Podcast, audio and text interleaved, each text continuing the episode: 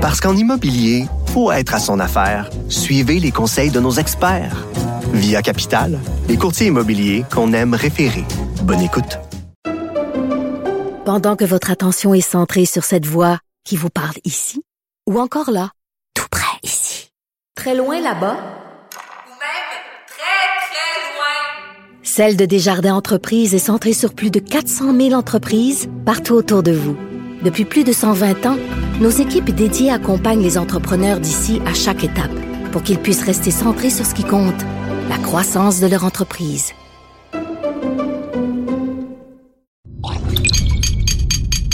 Cube Radio.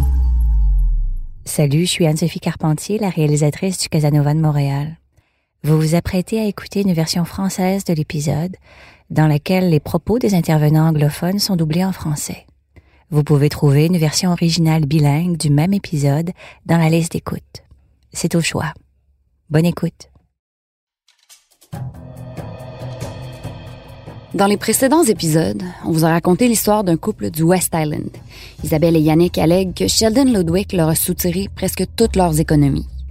On a aussi entendu les histoires de plusieurs femmes qui disent s'être fait séduire et déposséder de grandes sommes d'argent par ce Casanova de Montréal. Cette fois-ci, on plonge dans le passé de Sheldon Ludwig. C'est qu'on m'a mis en contact avec la personne qui saurait m'éclairer dans mon enquête. Une femme qui connaît Sheldon Ludwig aussi bien qu'il est possible de connaître un homme qui semble mentir comme il respire. Son ex-femme Melissa, qui a passé 29 ans à ses côtés. Quand j'ai appelé Melissa pour lui demander de m'accorder une entrevue pour ce balado, elle a accepté immédiatement. Par la suite, elle m'a confié qu'elle le faisait un peu pour ses nombreuses autres femmes que Sheldon aurait blessées, qu'elle espérait que son témoignage encourage d'autres femmes à ne plus avoir honte. C'est derrière moi maintenant, mais j'avais l'impression qu'il fallait que je dise quelque chose à ces femmes-là. Parce que je sais qu'elles se sont senties stupides. Regarde-moi, j'ai été là pendant tellement longtemps. J'ai même une famille avec lui. Je pense simplement que je suis quelqu'un qui a un bon cœur et que je croyais pas. En fait, je voulais pas croire que quelqu'un puisse être aussi méchant. Elle me dit avoir pensé à ces femmes-là, mais aussi à comment elle se sentait lorsqu'elle était encore avec lui. Comment souvent, pendant leurs trois décennies de mariage, elle s'était détestée. J'étais toujours furieuse contre moi-même. Espèce d'idiote. Pourquoi t'es encore là? Je me répétais ça comme un mantra. Melissa sentait constamment un poids sur ses épaules. Mais malgré ses sérieux problèmes de couple, elle n'avait pas su trouver la force de quitter Sheldon. Jusqu'à ce qu'elle n'ait vraiment plus le choix de regarder les choses en face.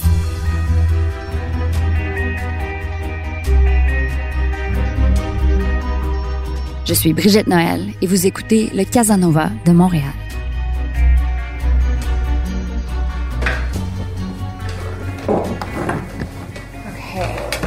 So Anne-Sophie's going to set up these very official looking microphones. Okay. Melissa, ou Missy, comme l'appelle à peu près tout le monde, est une femme de 59 ans, une brune au sourire éblouissant. Une femme chaleureuse qui insiste pour offrir un verre d'eau à ma réalisatrice et moi avant de commencer l'entrevue. You don't want water, no? Oh, is that for her? Yeah. No, for her? Would you? Who asked for water? She did. I'm good. you want one too? No, Why? I'm all right. Well, maybe. You looked like you wanted it. okay, I'll go do it so you can stay sitting down. Where? That's silly. Uh, the cupboard. Um, Melissa a quitté Sheldon il y a 12 ans, en 2008. Aujourd'hui, elle est remariée avec David, un homme qui, selon elle, n'a rien en commun avec Sheldon. Malgré le bonheur que lui amène sa nouvelle vie, elle reste profondément marquée par les années qu'elle a passées avec Sheldon Ludwig. Je me sens libre. Je sais pas qui je suis vraiment ou si je suis une personne différente maintenant. J'ai beaucoup de thérapie. Je suis encore en thérapie d'ailleurs. Je prends des médicaments contre l'anxiété aussi. C'est comme si j'étais toujours sur mes gardes. Ça me prend beaucoup de temps avant de faire confiance. Et si quelqu'un me fait le moindre mal, même involontairement, ben, il est rayé de ma liste. Tu sais, c'est que j'ai été tellement blessée, tellement déçue.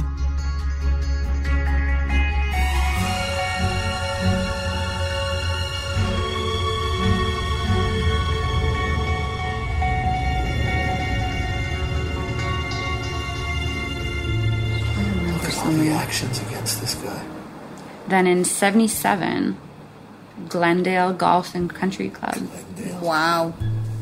Glendale. Assis dans leur salon, je leur présente les documents judiciaires que j'ai déterrés au palais de justice. Glendale. Yeah, I know where that is. What did he, what did he do to them? I don't know. Oh, we don't even destroyed- know. Yeah, no, those are the destroyed ones. That's why I'm asking. Oh, this was the this was the company. I, do you remember this? I had to pay this company, David. I think. Miss Sarah and Jersey. You remember that? When when I sold the house on Einstein, there was a lien, and it was them? David se joint à nous pour une partie de l'entrevue. Il nous avoue qu'il sait pas trop quoi penser de ces histoires de Sheldon. How do you feel about that? Au fur et à mesure que je leur sors les différentes causes contre Sheldon Ludwig, je note leur réaction. David, lui, a l'air de plus en plus stupéfait. A, a criminal involved in financial crimes is really not a criminal at all here in the province. You're free to do as you please and not suffer any consequences. It's 40 years of getting away with this. David me demande comment quelqu'un peut avoir un dossier aussi imposant sans se retrouver en prison. Comment ça se fait que Sheldon a enchaîné les démêlés depuis près de 40 ans? Mais Melissa aussi semble surprise. Pourtant, elle était avec Sheldon pendant la majorité de ses déboires. Il faut croire que ses poursuites, ses condamnations et ses amendes ont sûrement affecté sa vie. Mais elle consulte les documents comme si elle était une étrangère dans son histoire. Soit que Sheldon était excellent à cacher ses problèmes, soit que Melissa jouait à l'autruche. De ce que j'en comprends, pour l'instant, c'est un peu un mélange des deux. Yeah, so, okay. 2006, uh, Revenu Québec. Alan P- Putterman? Oh, yeah, I remember that name, Alan Putterman. Do you know what that means? No, Okay. the name is familiar. Does that ring a bell? Environ deux tiers des causes dans lesquelles Sheldon était impliqué datent d'il y a plus de 15 ans, ce qui veut dire que dans plusieurs cas, les documents judiciaires ont été détruits. C'est une procédure normale, mais qui me laisse avec peu d'indices. L'homme nommé sur ce cas particulier est décédé en 2018, donc difficile de trouver les réponses que je cherche. J'espérais que Melissa soit en mesure de me fournir plus de détails, mais non.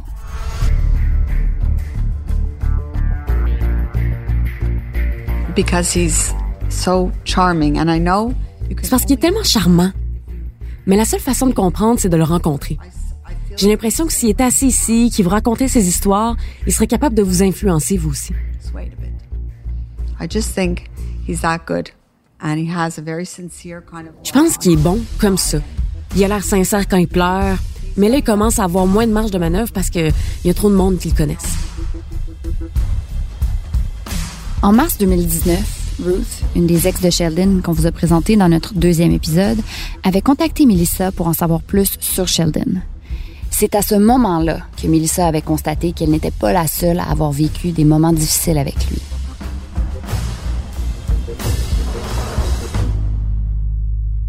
Notre enquête commence à brosser le portrait de Sheldon Ludwig tel qu'il est aujourd'hui.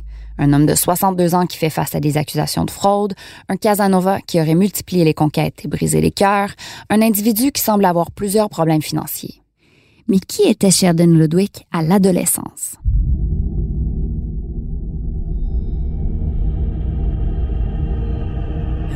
Je l'ai rencontré d'une manière qui était loin d'être agréable, en fait.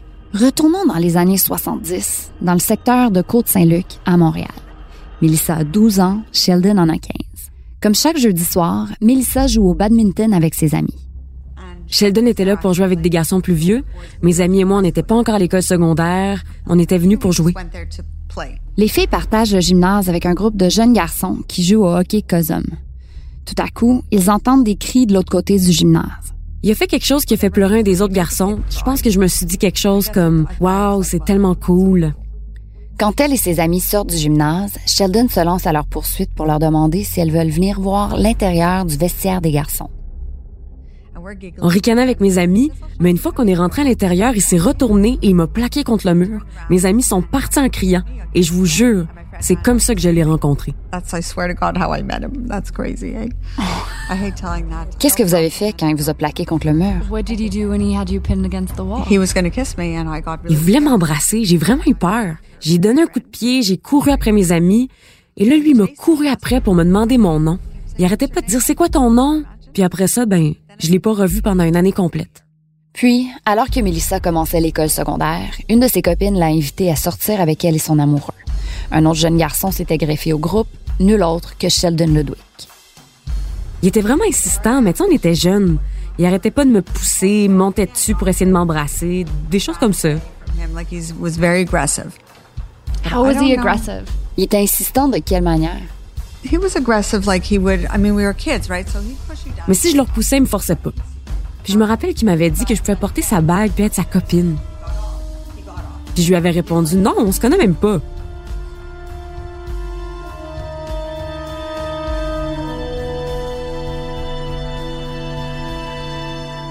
Malgré leur début tumultueux, Melissa avait commencé à fréquenter Sheldon de façon plus sérieuse. Il y a deux frères plus âgés, il y a une sœur. C'est le plus jeune d'une famille de quatre enfants. Sa mère, elle a eu tard, elle a eu à 41 ans, et c'est pour ça qu'il était si jeune quand son père est décédé. C'est que seulement six mois plus tôt, le père de Sheldon est décédé du cancer du poumon. Sheldon était un peu à la dérive et la famille de Melissa était devenue son père d'attache. And very quickly, Rapidement, il les a charmés. Il les appelait maman puis papa. Eux, ils adoraient ça. Melissa aussi le trouvait charmant, mais surtout fascinant. you know, it's just interesting. I can't, I'm trying to remember my feelings. Ce que je trouve intéressant quand j'essaie de me rappeler comment je me sentais, c'est que j'ai toujours trouvé ça exaltant. J'ai toujours pensé qu'il deviendrait quelqu'un. Il est évidemment pas devenu la personne que je pensais qu'il deviendrait, mais c'est parce qu'il est tellement charismatique, tellement charmant. Mais ce qu'il faut dire, c'est que mes parents l'adoraient. Why did they love him? Pourquoi il l'adorait? Il était fantastique avec eux. Même quand on avait rompu et que je fréquentais quelqu'un d'autre, je vous le dis, je pouvais rentrer à 23 heures et il était à la table de cuisine avec mes parents. Pas pour me voir, juste pour passer du temps avec eux. Il passait du temps avec vos parents quand vous étiez plus ensemble? He was hanging out with your parents while you guys weren't together? Yeah.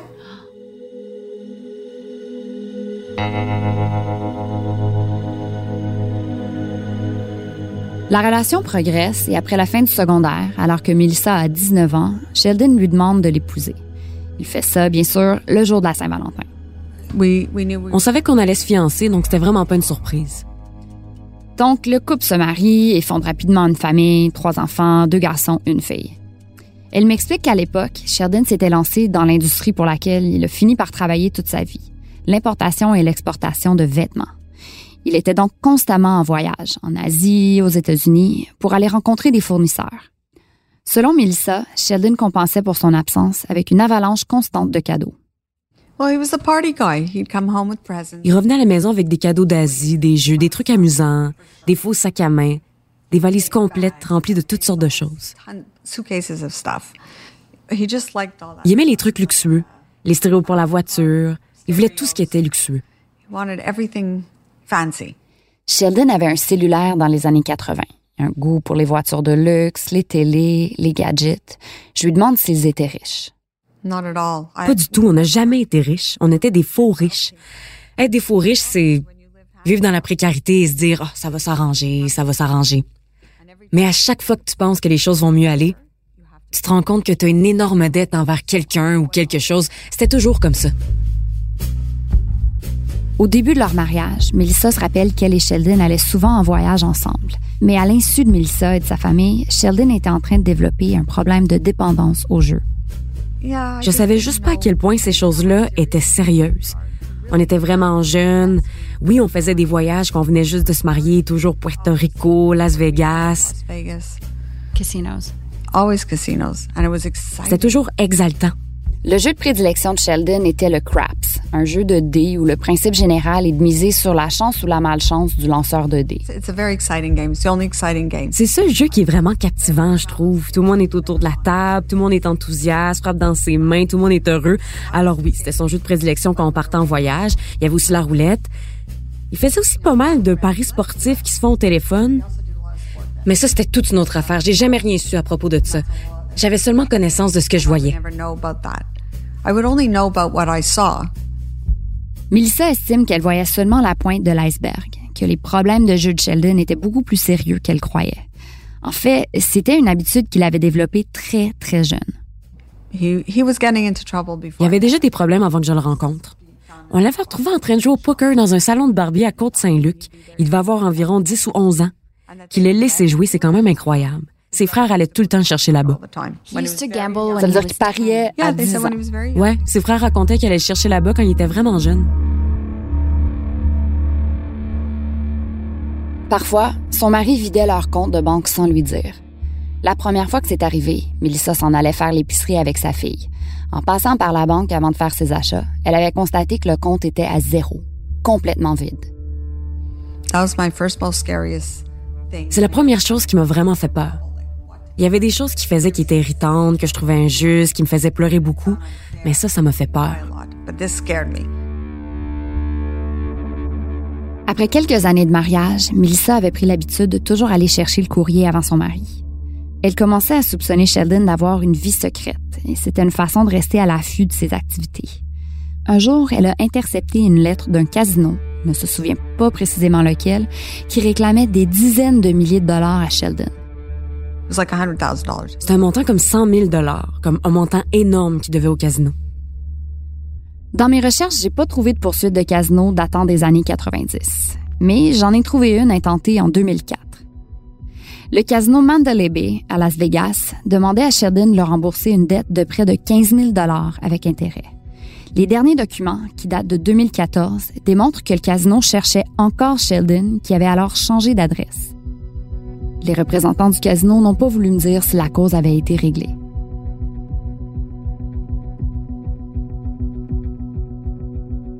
Les détails du passé judiciaire de Sheldon Ludwig noircissent quatre pages du dossier de recherche que je me suis monté. En 87, il fait faillite pour la première fois. Puis en 91, une compagnie le poursuit pour un quart de million de dollars.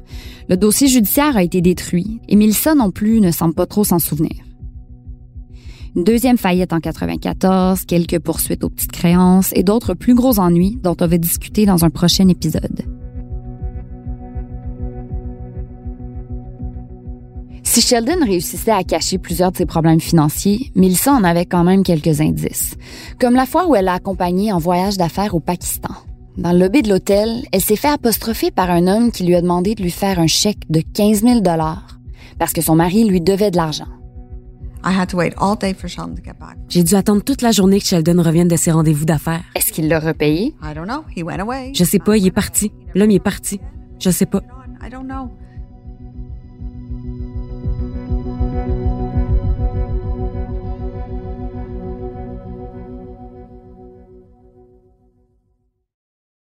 Parce qu'en immobilier, pour être à son affaire, suivez les conseils de nos experts. Via Capital, les courtiers immobiliers qu'on aime référer. Bonne écoute.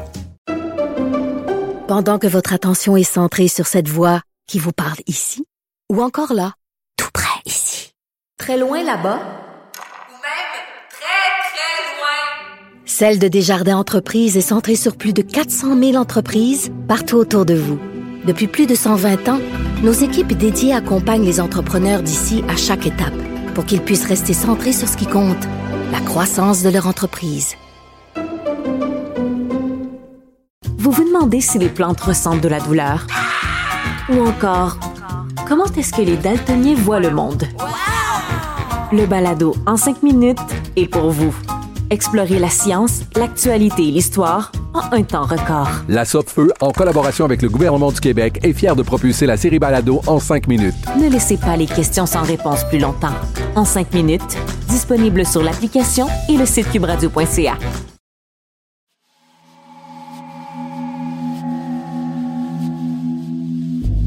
À chaque fois que Melissa pensait que leur problème était réglé, à chaque fois qu'elle se sentait rassurée, un autre événement venait les ébranler. Mais Sheldon avait toujours une explication. Il trouvait toujours les bons mots pour la remettre en confiance. Et il avouait parfois certaines de ses erreurs, ce qui faisait en sorte que Melissa le pensait complètement honnête. À un moment, il voulait que je lui demande une carte de crédit à mon nom parce qu'il pouvait pas en avoir une. Je sais, je sais, je lui ai dit non, Sheldon, ça serait pas très malin pour moi de faire ça. Et lui de dire And he goes, okay. Je sais, je sais, c'est ok, je comprends, je t'en veux pas, je le mérite. Il avait l'air tellement triste, tellement désolé. Et parce que j'ai un sens moral et que lui en a pas, je me suis dit, quel genre de personne est-ce que t'es, Missy? T'es encore mariée avec lui, t'as des enfants avec lui. Comment ça se fait que tu l'aides pas? And I go and get him a credit card with my name. Woohoo! Like that's how it would Je vais chercher une carte de crédit pour lui, à mon nom. C'était tout le temps comme ça. À chaque fois qu'on chicanait, il pleurait. On allait voir un film, une histoire d'amour, il pleurait aussi. Et s'il arrivait quelque chose de grave, qu'on était en froid, il m'achetait un beau bracelet en diamant, des boucles d'oreilles en diamant, des fleurs. Il savait exactement quoi faire. Oui, et il pleurait. Il pleurait tellement facilement. Melissa n'est pas la première à le dire. Sheldon Ludwig pleure souvent.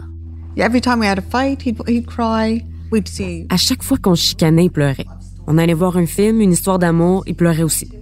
Est-ce que vous trouviez ça attachant ou étrange? Endearing. Attachant. Right, for sure endearing. Des fois, les pleurs devenaient des crises. Il a fait des millions de fois les pleurs, frapper les poings sur le plancher. Quitte-moi pas, je suis désolée. Or I'm sorry, or whatever it was. My kids have seen him do it. Mes enfants l'ont vu frapper les poings sur le plancher.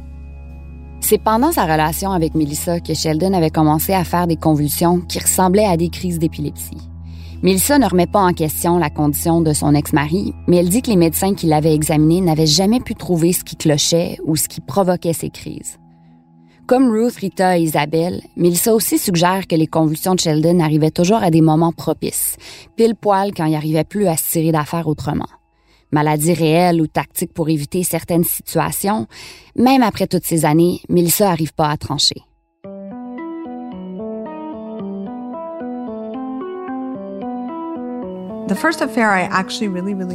La première aventure dont j'ai eu connaissance... Attends, j'essaie de me rappeler de l'année. C'est la fête d'un des fils de Melissa et Sheldon, et la famille est rassemblée pour un souper d'anniversaire à la maison.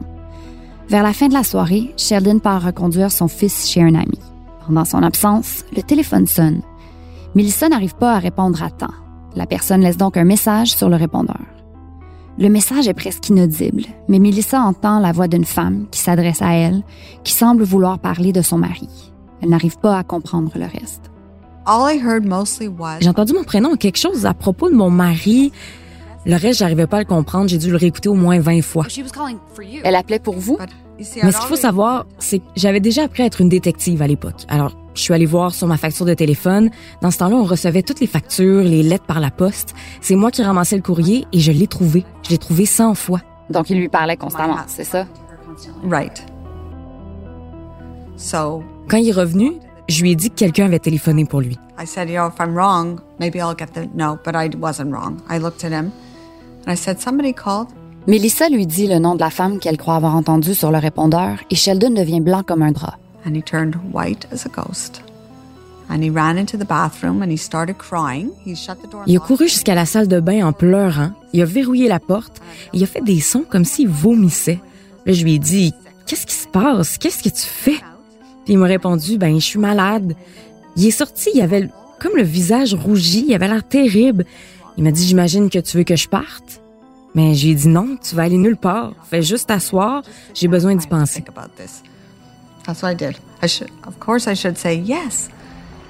C'est certain que j'aurais dû dire oui. Mais je me suis dit, mais où est-ce que je vais aller habiter? Je travaillais à temps partiel à ce moment-là. Les enfants ils étaient jeunes. Et une autre chose dont j'étais certaine, c'est qu'il aurait été un père délinquant. Il aurait disparu dans la nature. Il aurait jamais rien payé. Je l'aurais cherché aux quatre coins du monde. J'avais l'impression d'être plus en sécurité avec lui.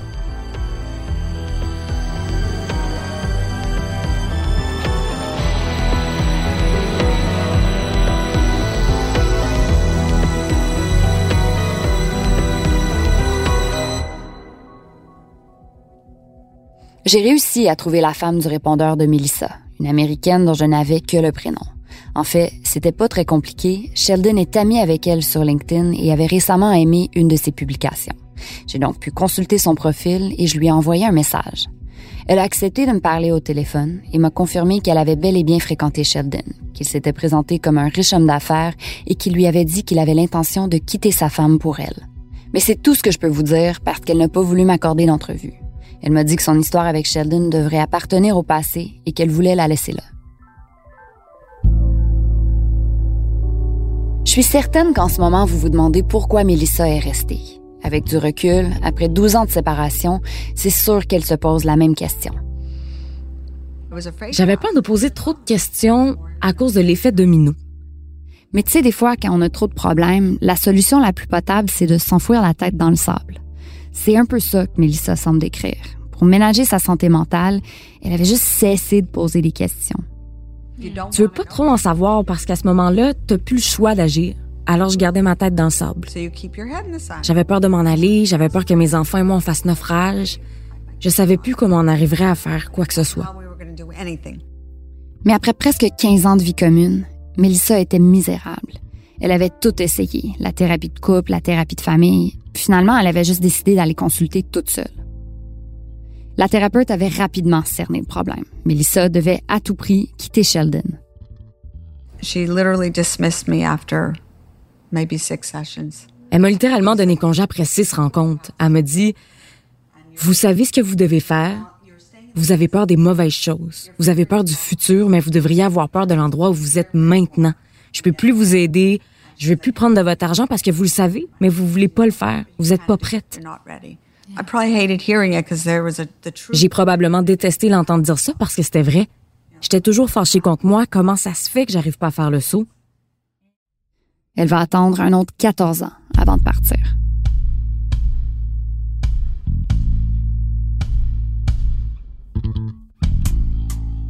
Là, c'est la fin des années 90 et les choses semblaient bien aller pour Sheldon sur le plan professionnel. Selon Melissa, il était un vendeur très doué et il s'était même fait un nom dans le monde de l'import-export. Le hic, c'est que Sheldon semblait dépenser l'argent aussi vite qu'elle entrait. Les belles voitures, un chalet dans le nord, la grosse vie. Puis, elle raconte que selon ce qu'elle sait, le partenaire d'affaires de Sheldon a voulu faire grandir l'entreprise et lui a demandé d'investir. Sheldon, qui n'avait pas l'argent nécessaire, avait plutôt offert la maison familiale en garantie. Vous l'aurez sûrement deviné, il a fini par tout perdre. Pour Melissa et la petite famille, c'était un immense bouleversement. En 98, des amis de la famille, des hommes d'affaires bien nantis, sont venus sortir Sheldon du pétrin avec une offre d'emploi. C'était inespéré, une chance inouïe et très bien rémunérée. Mais du jour au lendemain, Sheldon a aussi perdu cet emploi-là. Selon Melissa et quelques personnes avec qui j'ai pu vérifier cette information, son licenciement était lié au fait que Sheldon aurait soutiré d'importantes sommes d'argent à la compagnie. Les hommes d'affaires en question ont refusé de nous parler et Melissa ne connaît pas la somme exacte que Sheldon leur aurait pris. D'après elle, le jeu compulsif de Sheldon aurait un rôle important dans cette histoire. C'est qu'après avoir congédié Sheldon, ses patrons l'auraient supplié d'aller en thérapie. Sheldon s'inscrit donc à un centre de réhabilitation. Pas pour Melissa, mais plutôt pour apaiser ses anciens collègues. Il part pour Toronto pour un programme de six semaines. I think the rehab was a farce. Je pense que le centre de réadaptation, c'était une comédie. Après seulement trois semaines, Melissa reçoit un appel. Mon cellulaire sonne et c'est Sheldon qui pleure de manière hystérique au téléphone. J'arrive à peine à comprendre ce qu'il dit. I can't even hear what he's saying. S- slow down, talk slower. Il me répond qu'ils l'ont renvoyé du programme. Je suis comme, euh, de quoi tu parles? Pourquoi? Tu sais, je panique déjà, là. Il a pas fini le programme. Il a juste fait la moitié. Il me raconte qu'ils ont trouvé des traces de drogue dans son urine. Là, je lui dis, je lui dis, qu'est-ce que tu veux dire, des traces de drogue? Tu prends même pas de drogue. Et il en prenait pas. Il a jamais pris de drogue, il a jamais bu d'alcool. C'était pas son truc. Il disait que c'était des médicaments contre la grippe, euh, quelque chose qu'on retrouvait dans les médicaments contre la grippe. Mais il y avait même pas de grippe. J'ai essayé de téléphoner au centre de réadaptation. Je les ai suppliés de me dire ce qui est arrivé, pourquoi il n'avait pas terminé son programme. Désolé, confidentiel. On peut pas vous le dire. Alors j'ai jamais su. And I still don't know. Encore aujourd'hui, je ne sais pas pourquoi.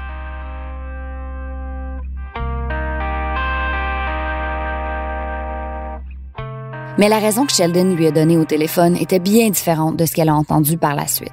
I've heard here's J'ai entendu des rumeurs, mais c'était vraiment pas la même chose. Tu sais, j'ai entendu dire qu'il aurait couché avec quelqu'un, qu'il se serait fait prendre. Parce que pendant le programme, on n'a pas le droit de coucher avec les gens qui sont là-bas. C'est interdit, que ce soit le personnel ou qui que ce soit.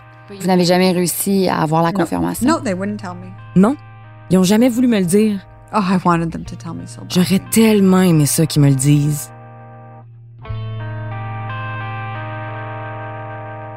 Peu de temps après, elle reçoit un appel qui enfonce le dernier clou dans le cercueil de son mariage. What happened was I was on my way home and I got a phone call. Ce qui est arrivé, j'ai reçu l'appel d'un ami du secondaire en rentrant chez moi en voiture. Et là, il me demande comment ils vont, tes enfants? Là, je me suis dit, euh, c'est bizarre qu'il m'appelle pour me demander ça. Je me suis stationnée parce que je commençais à devenir nerveuse. Et là, il me dit, faut que je te parle une minute à propos de quelque chose qu'on m'a dit. L'homme au téléphone lui dit que Sheldon couche avec une autre femme depuis cinq ans. Une femme que Melissa connaît, qui fait partie de leur cercle social. And it kills me. You- I know you. You're. Tout le monde en parle. Je joue aux cartes une fois par semaine et tous les gars en parlent.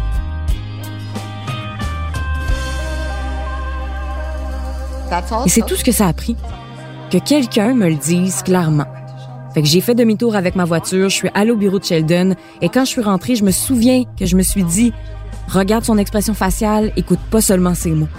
Et cette fois-là, avant même qu'il ouvre la bouche, j'ai vu son regard et je lui ai dit oublie ça, pas besoin de répondre, je connais déjà la réponse. Je lui ai dit ne reviens jamais à la maison, puis je suis partie. J'ai même pas pleuré, j'étais déchaînée. Crazy. Melissa est rentrée à la maison et s'est mise à faire ses boîtes. Quand son fils lui a demandé ce qui se passait, elle lui a expliqué de manière assez directe. J'espère que vous allez couper ça, mais j'ai dit ton père baise une autre femme depuis cinq ans et il reviendra plus jamais à la maison. Les pauvres enfants. Je me suis mise à faire des boîtes, j'ai mis tous ses vêtements sur le balcon, j'ai même lancé ma bague de mariage. Tout, c'était assez, c'était fini. Il est plus jamais revenu à la maison. Et comment vous vous êtes senti une fois que c'était terminé? I couldn't breathe. I was so scared. Yeah. Vraiment? I remember lying. J'avais de la difficulté à respirer, j'avais tellement peur.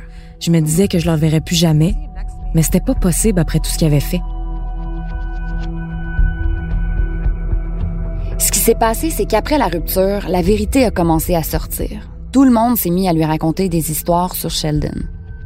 Il a eu des aventures. Right through. I only know how many. Ah, il y en a tellement eu, c'est c'est effrayant. Combien? Est-ce que vous le savez? Bah, plusieurs en même temps, je dirais. Il y a tellement de monde qui m'ont raconté des histoires terribles. Les gens disent euh, Ah, je me sens tellement mal. Tu te rappelles quand il est parti en croisière avec lui et les enfants, ben il y avait une aventure avec une femme du West Island. Like, oh, Elle apprend aussi que la dernière femme avec qui Sheldon la trompait pendant cinq ans lui réclame maintenant 500 000 Je lui demande comment elle pense qu'il a réussi à emprunter autant d'argent. How did he get her money, do you know? it's business. That's that's the story I heard as a business loan. Business. Il a fait beaucoup d'argent avec les prêts ou les grands envois de marchandises. Il dit ah si tu pouvais juste me donner 10 000 dollars quand la marchandise arrive et je la vends, ben on va pouvoir faire 10 000 de plus. Mais les gens n'avaient pas que des anecdotes à lui raconter. Plusieurs sont venus la voir parce que Sheldon leur devait de l'argent. C'était humiliant. J'étais toujours gênée. Des fois, j'avais envie d'aller sur le toit puis crier c'est pas moi, c'est pas moi qui a fait ça. Like people always thought I knew. A lot of people, Beaucoup de gens pensent que je le savais. Ils pensent que j'étais sa partenaire, comme un duo. Ça me fait sentir tellement mal que les gens pensent ça de moi. Mais tu sais, je suis de plus en plus solitaire. J'ai toujours eu des amis, mais être seule, c'est vraiment ce que je préfère.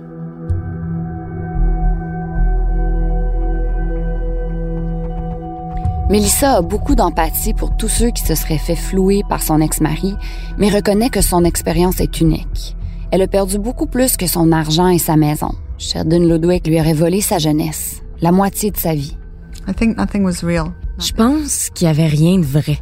C'est ça qui me rend le plus triste. Ce que Ruth est en train de révéler, c'est des choses que j'ai jamais explorées. Ça, ça me rend triste. It's like today I wondered, did he really love me? Did he love any of us? Est-ce qu'il m'a déjà aimé? Est-ce qu'il nous a déjà aimés?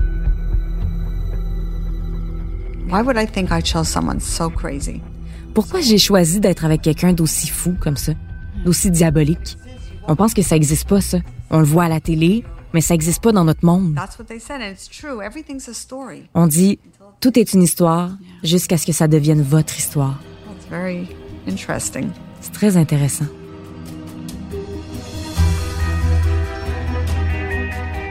Dans le prochain épisode du Casanova de Montréal, Sheldon Ludwig se dit aujourd'hui réhabilité. Il se présente comme un expert qui, moyennant plusieurs milliers de dollars, peut aider les gens aux prises avec des problèmes de jeu, de drogue ou d'alcool. Mais est-ce qu'il a les qualifications requises pour offrir ses services? Mais Chantal, il dit Écoute, je te chargerai pas les taxes. Il dit Parce que t'es l'ami à Ruth. Puis il dit, ça coûte déjà assez cher comme c'est là. Euh, on va laisser ça comme ça, mais il faut que ça soit cash. Fait que c'est sûr que j'ai pensé, j'ai fait, ben là, regarde, faut, faut j'aide mon gars. J'ai dit, mais là, à quel point? Il dit, regarde, il dit, si t'aides pas ton gars, là, tu vas te trouver mort.